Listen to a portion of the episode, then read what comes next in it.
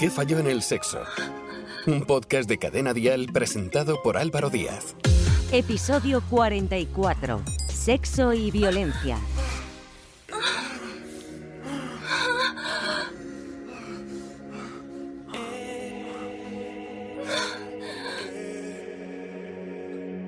Hola, soy Álvaro Díaz. Ya estamos aquí. Gracias por seguir nuestros podcasts. En este episodio exploraremos el tema de las preferencias sexuales y la violencia en el sexo. Hablaremos sobre cómo cada persona tiene sus propias preferencias y límites en el ámbito sexual y cómo algunas personas pueden experimentar excitación con prácticas que involucren cierto nivel de violencia simulada. También abordaremos la importancia del consentimiento y la comunicación en cualquier actividad sexual, así como las diferencias entre la violencia real y la representación simbólica de la violencia en el ámbito sexual. Únete a nosotros mientras discutimos de estas cuestiones a través de tu plataforma favorita de podcast en Spotify, Apple, Evox, Amazon Music, Podimo y Podium Podcast. También en la aplicación de Cadena Dial. No es apropiado generalizar que a todas las personas les guste la violencia en el sexo. En realidad, las preferencias sexuales son muy variadas y cada persona tiene sus propias preferencias y límites en cuanto a lo que le gusta y lo que no le gusta en el ámbito sexual. Algunas personas pueden experimentar excitación sexual con prácticas que involucren cierto nivel de violencia o agresión, como puede ser el caso de los juegos de dominación y sumisión. En estos casos la violencia es simulada y se lleva a cabo dentro de un marco del consenso, la comunicación y el respeto mutuo en el que se establecen límites y se acuerda un juego de roles y de exploración erótica. ¿Qué falló en el sexo? Un podcast de Cadena Dial presentado por Álvaro Díaz. Hoy está con nosotros Karma Sánchez Martín, psicóloga clínica y sexóloga. Karma, bienvenida. Hola, gracias de nuevo por contar conmigo. Karma, ¿qué factores pueden influir en las preferencias sexuales de una persona, incluyendo su posible interés en la violencia en el sexo? Mira, Álvaro, desgraciadamente, vemos que, a ver, estamos en una sociedad violenta en la que, claro, quizás ahora ¿no? no es políticamente correcto maltratar a una mujer. Y entonces muchas veces se recurre a ese plano simbólico y es cuando entra el sexo, ¿no? Y se forma la idea de que en el sexo todo vale, incluso lo que no es sexo, que es violencia, ¿no? Eh, para conceptualizar mejor, ¿no? De que todo lo que excite sexualmente a los hombres vale, incluso aunque eso no sea sexo, sino violencia. No, no sé si me explico bien. ¿eh? Como tú has dicho, es un tema delicado. ¿no? Hmm. Así, incluso prácticas que serían rechazadas socialmente o denunciables, no sé, ¿no? De, de otra manera, al integrarse en este tema del sexo, pasan curiosamente ¿no? a ser consideradas, no sé, como muy modernas, muy cool. ¿no? Y no sé, mm, hasta incluso me sabe mal casi chafar la guitarra, ¿no? A muchos y muchas oyentes, ¿no? Hmm. Y no sé, pero a mí es que no me gusta validar ningún tipo de conductas violentas, ¿no? ni como comentabas, ni que sean simbólicas, porque la mayoría de los casos en las relaciones sexuales violentas, aunque sean consentidas, ¿vale? Son los hombres a los que les pone este tipo de conductas, ¿no? Y son las mujeres las sumisas generalmente, ¿no? Y fíjate que cuando expreso ¿no? este, este, estos comentarios, ¿no? siempre está quien me comenta, bueno, pero también están las dominas, ¿no? pero al final sí que es verdad que es el hombre eh, sumiso eh, el que eh, le gustan ese tipo de conductas, ¿no? Y, al final, al, fin y al cabo, ¿no? es como el sumiso quiere y cuando el sumiso las quiere, ¿no? Incluso muchas mujeres que dicen ellas de disfrutar con este tipo de violencias, ¿por qué? ¿no? Es decir, ¿qué, ¿qué, está pasando? Quizás también ¿no? están imbuidas por este, esta violencia que hay en nuestra cultura. ¿Cómo puede una persona, Karma, explorar eh, sus propias preferencias y límites sexuales de manera segura y consensuada? Es decir, cuando uno mm, se enfrenta a una relación sexual donde mm, previamente, que entiendo que hay que hacerlo previamente, habla qué es lo que va a realizar en esa, en esa relación sexual, eh, ¿cómo puede explorarlo? Si, por ejemplo, a alguien le gusta, ¿no? Porque todos sabemos que hay ciertas preferencias sexuales como el bondage, etcétera, que incluyen Em, cierta violencia? ¿Cómo podemos situarnos en el lugar correcto? Claro. A ver, una buena educación sexual no sé, debe incluir ¿no? el respeto y fíjate, yo lo incluyo ahí, y la, y la ausencia de violencia en todos los ámbitos, tanto física como emocional, como sexual, ¿no? Y digamos que el problema es cuando se justifica el deseo para llevar a cabo conductas violentas, ¿no? O incluso que pueden llegar a ser denigrantes, ¿no? Cuando ahora quizás lo envolvemos todo, ¿no? En el deseo del uno y del consentimiento de la otra parte, parece que está todo solucionado, pero no es así, ¿no? Si algo no te cuadra en tus valores, pues es mejor decir que no. Y que muchas veces, ¿vale? Em, esto del consentimiento también tiene esa parte de trampa, ¿no? Porque tú, porque estás consintiendo o verdaderamente eso te gusta, al final también hay que comentarlo y, hablarlo directamente y a la primera de cambio que, le quede bien explícito al otro, ¿no? Es importante destacar que el consentimiento es fundamental en cualquier actividad sexual y que la violencia real o no consentida no es aceptable ni justificable en ningún caso. Asimismo, es importante no confundir la fantasía o la representación simbólica de la violencia en el ámbito sexual con la violencia real, ya que son dos cosas muy diferentes. ¿Qué falló en el sexo? Un podcast de cadena dial presentado por Álvaro Díaz. Últimamente hablamos mucho del consentimiento, lo escuchamos en la, televisión, en la radio, lo leemos en la prensa ¿Qué se entiende, Karma, como profesional por el consentimiento en el ámbito sexual? ¿Y por qué es, y por qué es fundamental en cualquier actividad sexual? E, es que es fundamental porque al final, si a ti no te apetece una determinada práctica, eh, tanto de así es al inicio, como antes de realizarla, como justo a la mitad, es decir, porque muchas veces esa sensación eh, que tenemos, ¿no? De que inicias, inicias, una relación sexual y a veces, eh, bueno, pues la cosa iba como bien y dentro de lo que tú, dentro de tu esquema de lo que era una relación sexual, pero por lo que sea, en un momento determinado la cosa se tuerce un poco. Pues entonces, igual, eh, claro, tú no estás diciendo un no eh, explícito en ese momento, pero igual sí que arrugas la nariz, que ves que aquello va hacia donde no te apetece, ¿de acuerdo? Y eh, lo importante es como aquello, ¿sabes? Como un poco como en clase, ¿no? Levantar la mano y decir, oye, mm, va a ser que no, ¿eh? ¿De acuerdo? Sí que es verdad que también esto del consentimiento, eh, a ver, tiene un poco trampa, y tiene un poco trampa porque no es tan sencillo, ¿vale? Porque a veces también esa sensación que parece que las mujeres, ¿no? Somos esas sujetas pasivas, es decir, que, a veces no tenemos ningún tipo de iniciativa y que nuestra única posibilidad e, es aceptar o, declinar aquella proposición que nos hace. ¿De acuerdo? Sería como que parece que las relaciones sexuales no se dan por un acuerdo bilateral, es decir, yo pacto esto contigo y a mí me gusta esto y a ti te gusta el otro, sino parece que, que constantemente, ¿no? Parece como es un regateo, ¿no? Que una de las partes, y lo siento, pero generalmente suele ser la mujer, accede al deseo de la otra parte. ¿no? Y hay que tener en cuenta que muchas de las diferencias que son estructurales, culturales, económicas y políticas entre hombres y mujeres repercuten en nuestra intimidad y en nuestras relaciones sexuales. ¿no? Y, y yo lo que veo mucho en terapia es que al final es ese reducto en el que existen en la actualidad, imagínate, incluso más desigualdades, justamente porque son privadas. Entonces, esto que a veces se habla, bueno, pues igual las mujeres eh, cobran menos que los hombres, ¿no? Esto parece como que es más público, ¿no? Mm. Pero toda la parte íntima, ¿vale? Eh, eh, queda ahí, queda ahí porque es privada, ¿no? Y seguramente muchas mujeres de las que nos están oyendo han consentido, poniendo como entre comillas, o de han consentido a unas relaciones sexuales sin deseo de tenerlas. A veces por complacer a la pareja, para evitar discusiones, por miedo a que tu pareja se ponga violenta o incluso con ganas de que ya se acabe y entonces dices, mira, que se acabe ya y punto, ¿no? ¿De acuerdo? Porque digamos que no solo hay que tener en cuenta ¿no? el consentimiento en las relaciones sexuales esporádicas, sino también en las estables. Lo digo porque a veces pensamos en conoces a alguien de. No, incluso en las estables, ¿no? De que te apetezca en ese momento, no te apetezca, Mm, quieras evitar una discusión, quieras todo este tema también, y eso también es consentimiento. Qué importante dejar este mensaje en este episodio. ¿Qué falló en el sexo? Un podcast de cadena dial presentado por Álvaro Díaz.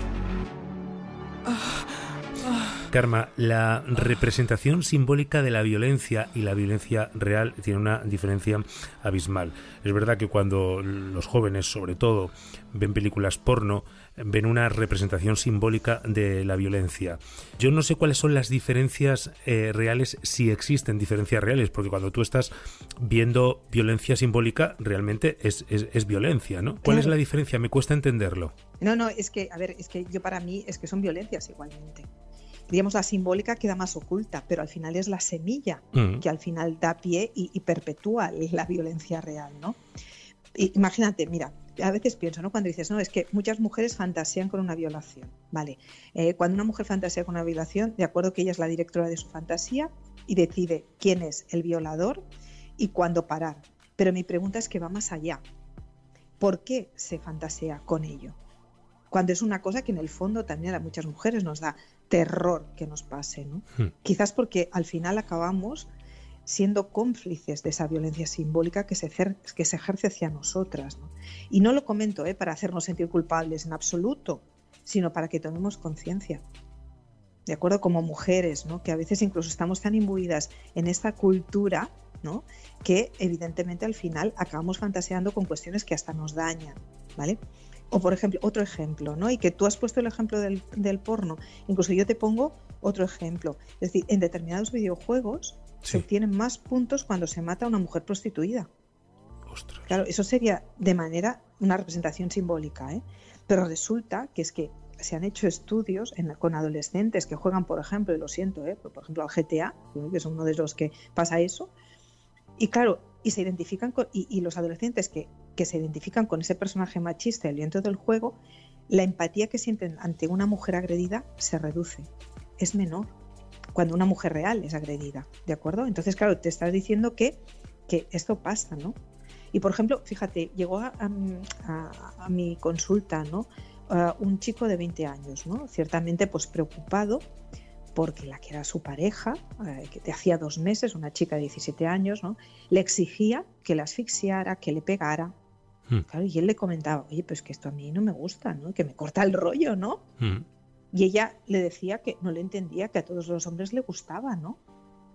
Claro, y al final él vino como diciendo, a ver, el raro soy yo, ¿no? Dice, claro, mi opinión como profesional es que esta chica había interiorizado esos deseos masculinos con el, con el fin de ser solícita y agradar a los chicos. Los había normalizado de alguna manera. Claro, normalizado que pensaba que claro, que eso era lo que gustaba y que eso era lo que... Claro, el chaval le decía, no, no, es que a mí esto no me gusta. Y después una tía que fuera del ámbito sexual es encantadora, es una tía... Me decía como muy normal, dice, pero es que llegamos y voy, ahogame y no sé qué. Y claro, el chaval, ya te digo, chaval 20 años, ella 17, ¿no? esa chica había interiorizado, pues seguramente cosas que había visto en el porno, que le habían explicado, porque tampoco podía tener tanta experiencia como para ver, ¿vale? Mm. ¿no? No, no, y que para los oyentes y las oyentes que quieran andar en este tema ¿no? de la violencia simbólica, eh, incluso os recomiendo que leáis al filósofo y sociólogo francés Pierre eh, Bourdieu, mm. porque lo explica muy bien en su libro, ¿no? esas violencias simbólicas que al final acaban recayendo ¿no? y, girando pues, hacia la mujer. Has hablado tú de una terapia con un, con un joven. Si una pareja, por ejemplo, mm. va a terapia contigo, va a tu consulta y te, y te habla de una de un consenso, de un consenso, de una comunicación entre los dos para llegar a un acuerdo, ¿cuál sería tu respuesta hacia ellos? A ver, yo siempre digo que se tiene que comunicar de manera explícita, ¿de acuerdo? Y, y, con ello quiero decir que de manera directa, asertiva, evidentemente, pero directa, ¿no? Y muchas veces mejor no suponer, porque tú no sabes lo que le puede gustar a la otra persona o no, sino hablarlo, ¿no? Es aquello, ¿no? Eh, me parece buen chico, buena chica y no creo que me haga esto o aquello, sino comentar, ¿no? Igual que, igual que dejar claro que no se hará sin condón, por ejemplo, ¿no? ¿No? Eh, pues que no te gusta ni te apetece nada de tipo violento, ¿no? Y también hay que explicarlo. Y fíjate que esto no tiene por qué cortar el rollo, porque mucha gente dice, bueno, pero no vas a hablar de lo que te gusta porque eso corta el rollo. Bueno, no tienes que decir así directamente, pero sí que al contrario, es decir, lo pasarás mejor y lo disfrutarás más porque te hará sentir cómoda o cómodo, ¿no? y por tanto lo, estarás mejor con esa persona, no pensando de que si en algún momento te puede hacer algo que a ti te va a incomodar. ¿no? Y hay cuestiones que no pasa nada, es decir, si, si no quieres determinada conducta o determinada práctica, oye, pues mira, a mí esto no me va, pues ya está, ¿no? Y la otra persona, igual que, por ejemplo, este chico le dijo a la chica esa, oye, es que a mí esto no me pone, al contrario, pero él venía como diciendo, será raro porque soy un hombre y a mí esto no me pone. Como profesional y para acabar, Karma, ¿qué precauciones deben de tomarse para evitar situaciones de riesgo o de violencia real en el ámbito sexual, sobre todo para nuestro público más, más joven, que entendemos que es el más vulnerable? Pues explicarlo, antes y durante. Y creo que mm, intentar reaccionar tan rápido como se pueda, si se da el caso. Y digo como se pueda, porque mm, a veces me ha pasado que muchas mujeres, también algún hombre, me han comentado en consulta que en algunas ocasiones se dieron cuenta después, al reflexionar sobre la situación experimentada.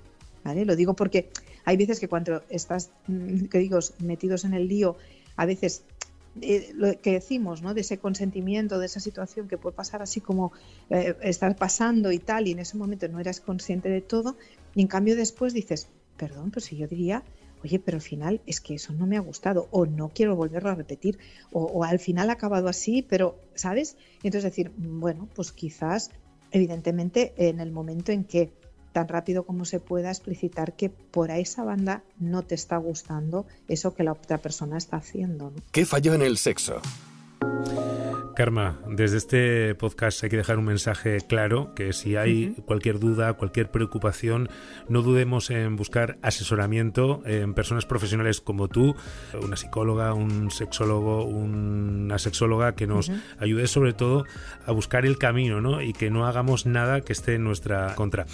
Muchísimas gracias, Karma, como siempre, por abrirnos un poquito más la mente y sobre todo los ojos hoy en este tema tan delicado que queríamos tratar en este podcast, porque creo que hay em, bastantes personas que no entienden cómo funciona esto de la violencia en el sexo o cuando buscamos una violencia sexual, no sé si simulada, teatralizada.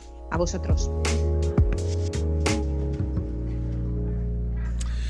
En resumen, cada persona tiene sus propias preferencias y límites sexuales y algunas personas pueden experimentar excitación con prácticas que involucren cierto nivel de violencia simulada siempre y cuando se respeten los límites y se establezca un marco de consenso y comunicación.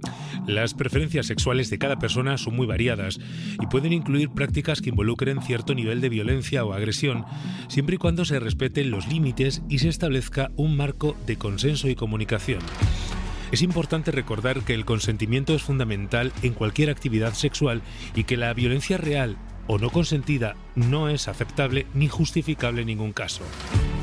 Si deseas explorar tus propias preferencias y límites sexuales, es importante que lo hagas de manera segura y consensuada. Asegúrate de comunicarte claramente con tu pareja o con tus parejas, establecer límites claros y respetar los límites de los demás.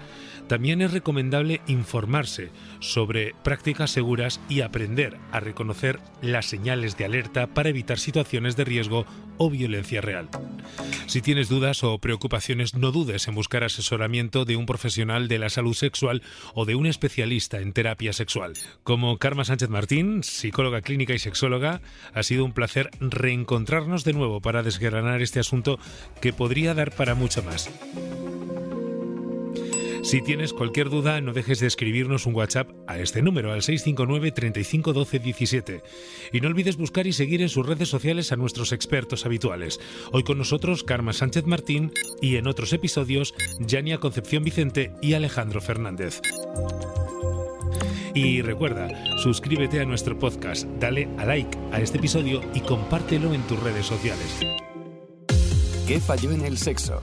Guión y producción Álvaro Díaz con la colaboración de Yania Concepción.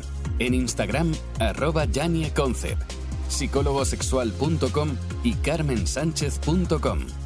Suscríbete a nuestro podcast y descubre más programas y contenido exclusivo accediendo a Dial Podcast en cadenadial.com y en la aplicación de Cadena Dial. Cadena Dial.